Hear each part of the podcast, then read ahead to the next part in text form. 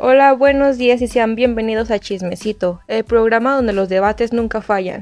Hoy mis compañeras Regina, Ari y Fanny estaremos tratando de dar nuestro punto de vista sobre la psicología del amor. Trataremos de responder a la pregunta ¿El amor existe?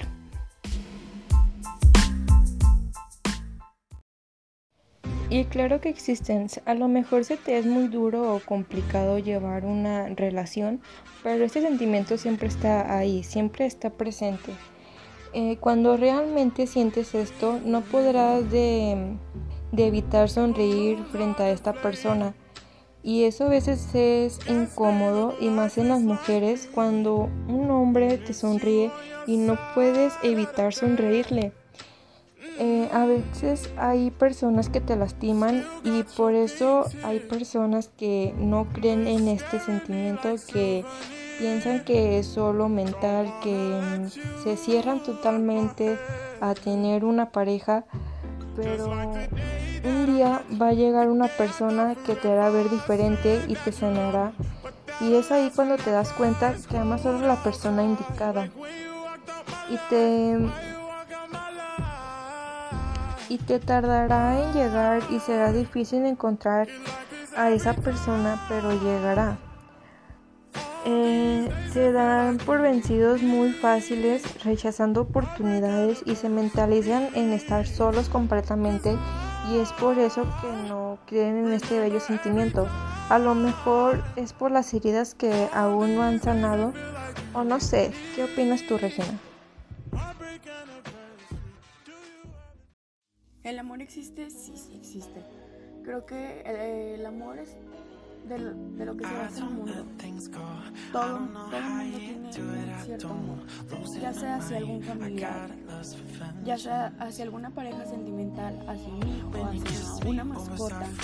El amor existe sí, pero a veces nuestras decisiones son tan, no sé, diferentes por eso podemos llegar a caer en una relación tóxica.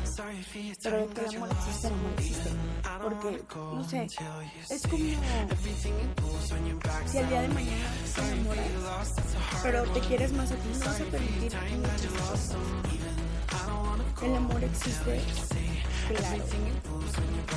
Creo que el mundo todo es amor, pero pues hay algunas personas que no lo expresan o que no les interesan los pensamientos de la, demás gente. El amor existe, pero no todos lo encontramos.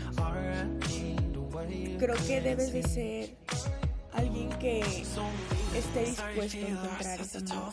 Porque primero que nada te debes amar a ti mismo para poder amar a otra persona, ya sea por lo, por lo que sea, tienes que amar a otra persona, tienes que amarte a ti mismo para otra. Creo que esa es la clave de todo, pero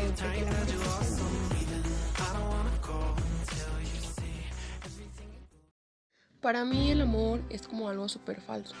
Tengo súper bajas expectativas de un futuro sano con el amor. Siento que es como algo innecesario pasar por esta fase tan falsa, ¿saben? Es como, por ejemplo, me dicen, puedes ser feliz junto a una persona un cierto tiempo sin, sin poder hacer lo que tú quieras o ser feliz para toda tu vida acompañada de las personas que tú quieras, hacer lo que tú quieras.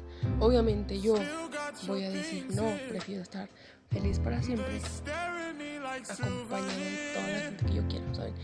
Y en el amor es como que te, te impide hacer muchas cosas. Bueno, que no solamente existe el amor entre parejas, pero no sé, siento que es algo que, que es muy necesario. Por ejemplo, tiene demasiadas consecuencias el amor. Tristeza, depresión, ansiedad, mm, angustia, bajo autoestima no sé, mm, pocas ganas de dormir, cosas así que ni siquiera debería uno de vivir, ¿saben? Porque, o sea, tú vas a decir, no, nada más lo está diciendo por amor de novias, pero no, también existe la familia y las madres. ¿Cuántas madres no han dejado a sus hijos? ¿Cuántas padres no han maltratado a sus hijos? O así, ¿sí me entienden? ¿Cuánta familia no ha hecho tantas cosas malas que según eso te aman y no es cierto. Y para. Seamos realistas, gente. ¿Cuántas personas no están en contra del amor? Pero cabe aclarar, hay muchísimas cosas y muchísimos tipos de amor. Para empezar, el noviazgo. ¿Cuántas personas no hemos pasado por un noviazgo tóxico? Por un noviazgo que te destruye tanto mental como sentimentalmente. Gente, ¿por qué enredarnos en esos rollos? ¿Por qué no salir adelante nosotros? Si ustedes van a decir que hay amor del bueno, está bien, lo creo, lo he visto. Pero también hay que ser concretas y hay que decir la verdad.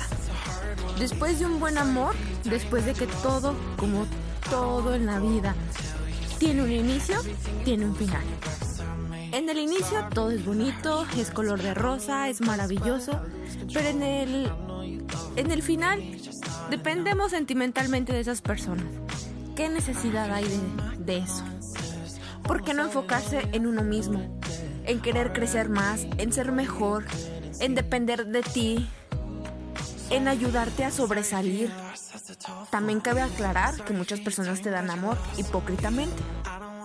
Y así como lo dijo Fanny, puede suceder en muchas formas, ya sean familia, sean amigos o incluso tu pareja. Creo que aquí todos hemos pasado una situación de desamor. Mi pregunta es, ¿por qué pasar esa situación? Hay que pensar bien qué es lo que queremos y cómo queremos que sucedan las cosas. Perfecto, tú quieres una relación. Pero también cabe aclarar que debes de tomar tus límites, poner tus reglas, decir lo que te gusta, lo que no te gusta y al acuerdo que pueden llegar las dos personas.